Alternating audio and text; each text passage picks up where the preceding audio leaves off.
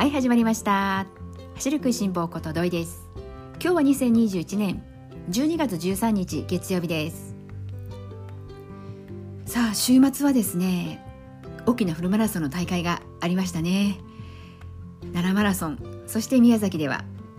青島太平洋マラソンそして海を渡ったハワイではホノルルマラソンということで走られた皆さんお疲れ様でした。今日はですねこうして大きな大会が、まあ、フルマラソン行われたというところもあったりするのでフルマラソンを走り終わった後なんですが、まあ、その過ごし方、まあ、当日の夜であったりそして翌日、まあ、どんな風にね皆さん過ごされているのかなというところでこういった話をこの後していきたいなと思ってます。まあその前にですね、えー、ホノルルマラソンの続きをねちょっとだけ話をねしていきたいなと思うんですが私はこのホノルルマラソンがですねもう大好きな大会の一つでして今年はね走ってきましたということはできず思いは叶わず、えー、走ることできなかったんですけれどもそれでもねせめて気分だけでもね味わえたらなと思ってホノルルマラソンは毎年第2、えー、12月第2日曜日に開催されるマラソン大会なので昨日の日曜日はね、ちょうどね第2日曜日ということもあったので朝ランをしてきたわけです。ただですね私は普段朝ラン苦手意識があって普段は、えー、夕方ないしは夜走ることが大半なんで朝は本当に久しぶりだったんですね。それでね目が覚めた時に朝まあ走れたら走ろうかななんていうこんな甘い考えだときっと私は走らないだろう、まあ、そんな風に思って今回私はですねライブランを活用してみることにしました。ライブランご存知ない方もねいらっしゃるかもしれないので簡単に説明をするとですねいわゆる、まあ、オンラインマラソンに近いものにはなるんですがアプリを使ってまあ走るんですけれどもオンラインマラソンと違うところは一つ大きな違いがあっていわゆるこのオンラインマラソンっていうのは自分の好きな時に好きな場所を走ることができる。そしてこのライブランなんですけれどもアプリを使うことに関しては同じなんですけれども好きな場所ここまでは一緒です。アプリを使って好きな場所を走る。ここまではオンラインマラソンと同じなんですけれども唯一違う点がもう走る日程が決められているということです。今回私が活用したこのホノルル気分で走ろうというね題のタイトルのもとですねそういったセッションがあったんですけれどもそれは昨日12月12日の日曜日の朝6時30分から30分のセッションというスケジュールがもう決まっていてそこに走りたい人が予約をして申し込みをするということになるんですね。なので当日朝ねこう蓋を開けてみるとですね何人か100人以上いたのかな、えーまあ、走られる方なんですけれどもこうアプリを使ってこうスタートも始めることになっていくので GPS の機能でですねその同じ時走っている、えー、ランナーの方トレーナーの方がですね管理をしてくれていてですね実況中継をしてくれるんですね。そしてありがたいことに昨日の日曜日はですねトレーナーの方に加えてですねゲストの方が1人お見えでしてそのゲストの方がホノルルマラソンの事務局の方だったんですよ。なので現地ホノルルマラソンのですね現地の情報であったりどんな具合でね準備が進められたのかであったりあとはそのセッションにね参加している人からの質問事項に答えてくれたりしてまさに本当こうホノルル気分で走ることができたんですね。でまあ、昨日のその話によるとですね参加者の方は500人、えー、日本からの、えー、エントリーですね。ごめんなさい。日本からのエントリーの方が500人ほどいらっしゃったそうです。全体としてはね1万人ほどの規模になったそうなんですけれどもそれでも日本から500人のエントリーの方がいらしたということですごくこうびっくりしましたしもっと少ないかなと思ったんですけれども500人エントリーされている方がいるということでやっぱりねホノルルマラソン本当にねもう大好きな方ってね大勢いらっしゃるんだなというふうに改めて思いましたね。まあ私はですねまあそんなわけで、えー、ホノルルマラソンは本来ならば朝日曜日ですね5時スタートなんです。まあ、5時スタートなんですけれどもこのセッションは6時30分スタートということで、まあ、もっとね厳密に言うならば時差があるので実際ね日曜日の朝6時30分日本時間の日曜日朝の6時30分というのは現地ホノルルはまだ前日の土曜日になるので実際はね、えー、始まってはいない状況ではあるんですけれどもでも気分は本当どっぷり浸かることができて参加してよかったなというふうにねすごく思いましたホノルルマラソンはスタートがね花火でこう合法の代わりにね花火が打ち上げられて始まっていくわけなんですけれどもスタートもね花火が上がるということでしたしあとこのゴール後なんですけれどもフィニッシュした後なんですがマラサダというねあの名物の食べ物があるんですけれどもマラサダも例年通り振る舞われるということでどうしてもねコロナのことがあるので食べ物ってどうなのかな？どういう形でね振る舞ってもらえるのか？はたまたそれ自体がもうやってもらえないのか？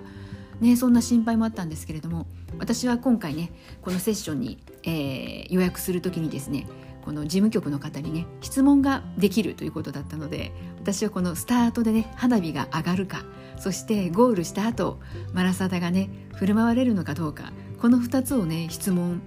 えー、してみたんですけれどもまさか回答してもらえるなんて思っていなくてすごくこう気軽な感じで質問をしたらですねそしたらちゃんと答えていただけたので嬉しかったですねそしてね実際ね花火も上がるしゴールの後マラサダもね振る舞ってもらえるということでねこのより一層ですねホノルルマラソン走られたね皆さん羨ましいなって思いました。あとはですね、まあ、この朝ランするにあたって私はですねまあず自分がね朝起きて走れたら走ろうじゃきっと走らないだろうと分かっていたので、まあ、このライブランを活用してでもなおかつですねもう枕元にはウェアもしっかり用意してもう準備万端で土曜日の夜ね休みまして。では無事ね走ることができたということなんですけれども。それでもですねもう走ってみたらいいことがいっぱいあってもうねこのホノルル気分を味わうことができたということはねもちろんなんですけれどももう気分よく走ることができたので、えー、1ヶ月ぶりぐらいかな10キロを超える距離走ることができましたしそして走っていてこの実況中継があるんですけれどもそんな中でですねこう決してこう一人で走っているっていう感覚が薄れるんですね。実際隣で誰かがこう走っているだとかそういうねことはないんですけれどもリアルに一緒に走っているわけではないんですがオンラインとはいえ実況が入ることによってすごくこう一体感が感じられました。そこはねすごく良かったなと思いますしあとトレーナーの方からのねこう話があるんですけれどもその中で一つこの走る時のリズムなんですがこれはねもう本当にホノルルマラソンとは直接ね関係のないあの走ることに対するねアドバイスの話ではあったんですけれどもでリズムが大事だよっていうことはね皆さんもご存知の方多いかと思うんですがこのリズムを意識するためにわざわざですねメトロノームのこのリズムを刻む音をですね音声を流してくださったんです。このリズム走るといいですよねなんていうことで短い時間ではあるんですけれどもメトロノームのこのカチッカチッカチッっていうこの、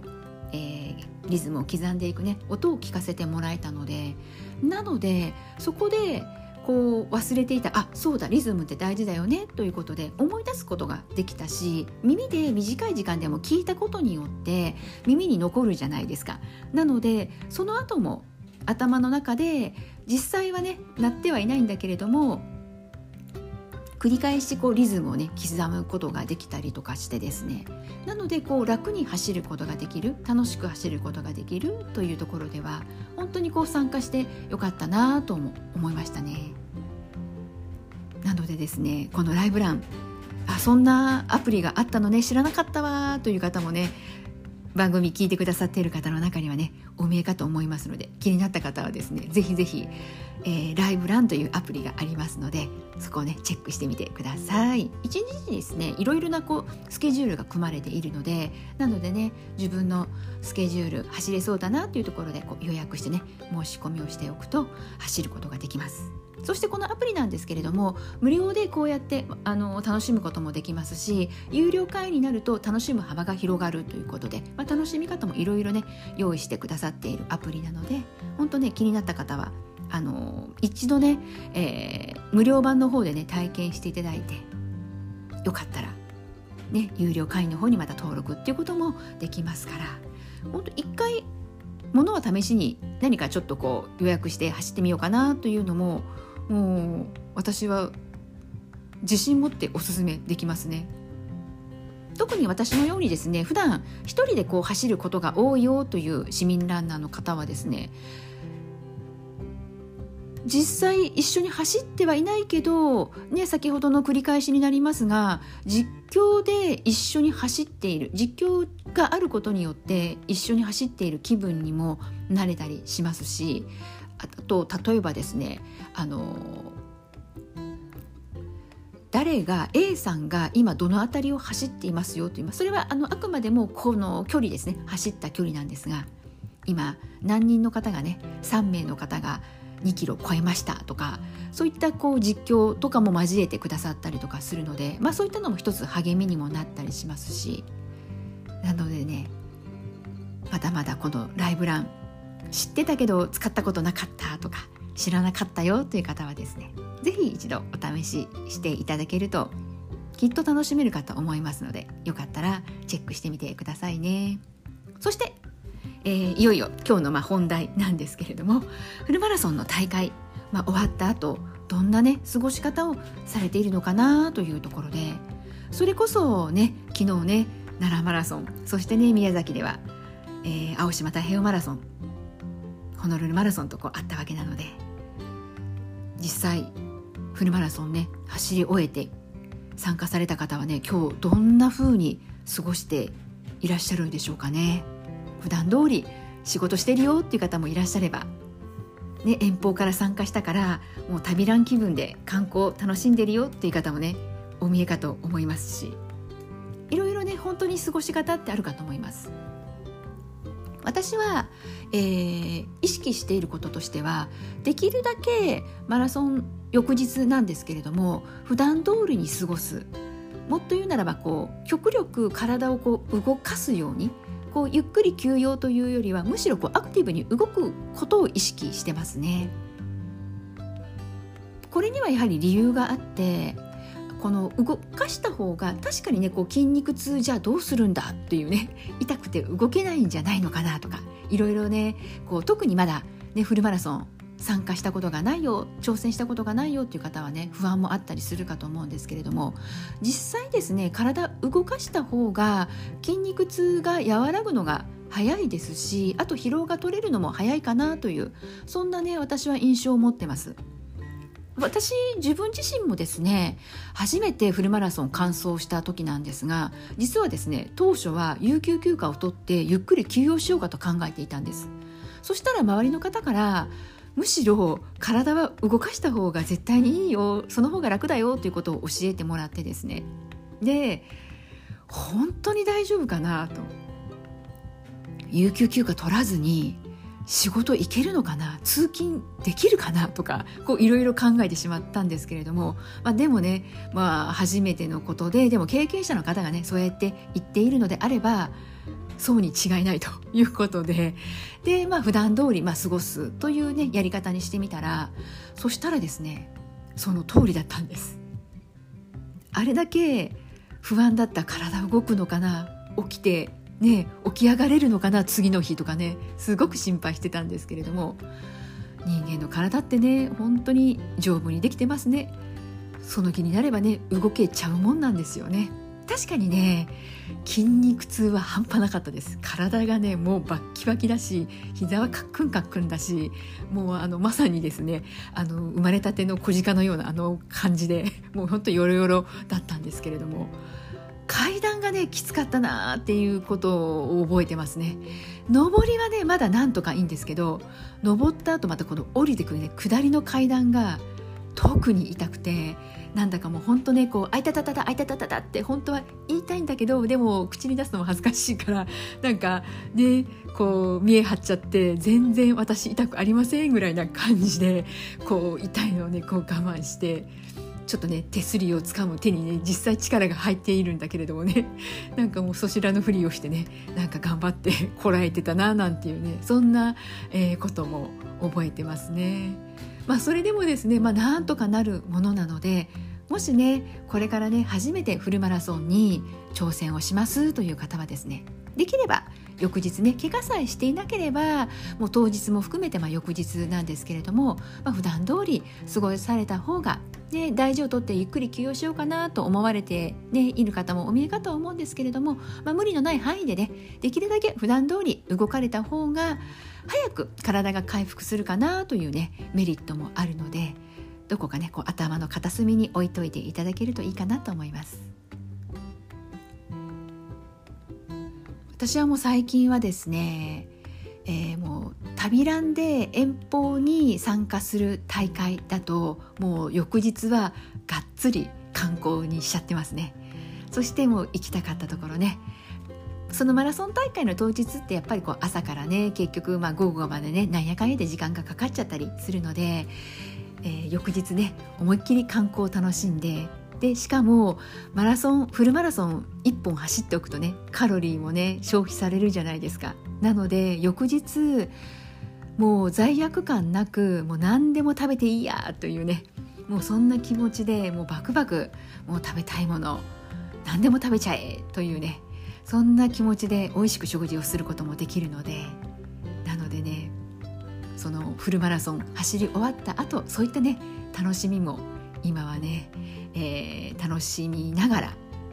過ごしてますかね。とこの筋肉痛という部分では自覚症状というかもうねこう痛いっていうのがこう分かりやすい症状じゃないですか。でこの筋肉痛と比べて、えーと、この気をつけた方がいいなというのがむしろこの自覚症状があまりこうねない内臓疲労ですね。内臓がどれだけ疲労していたとしてもこう筋肉痛のようなねああいう痛みを伴うわけではないじゃないですか。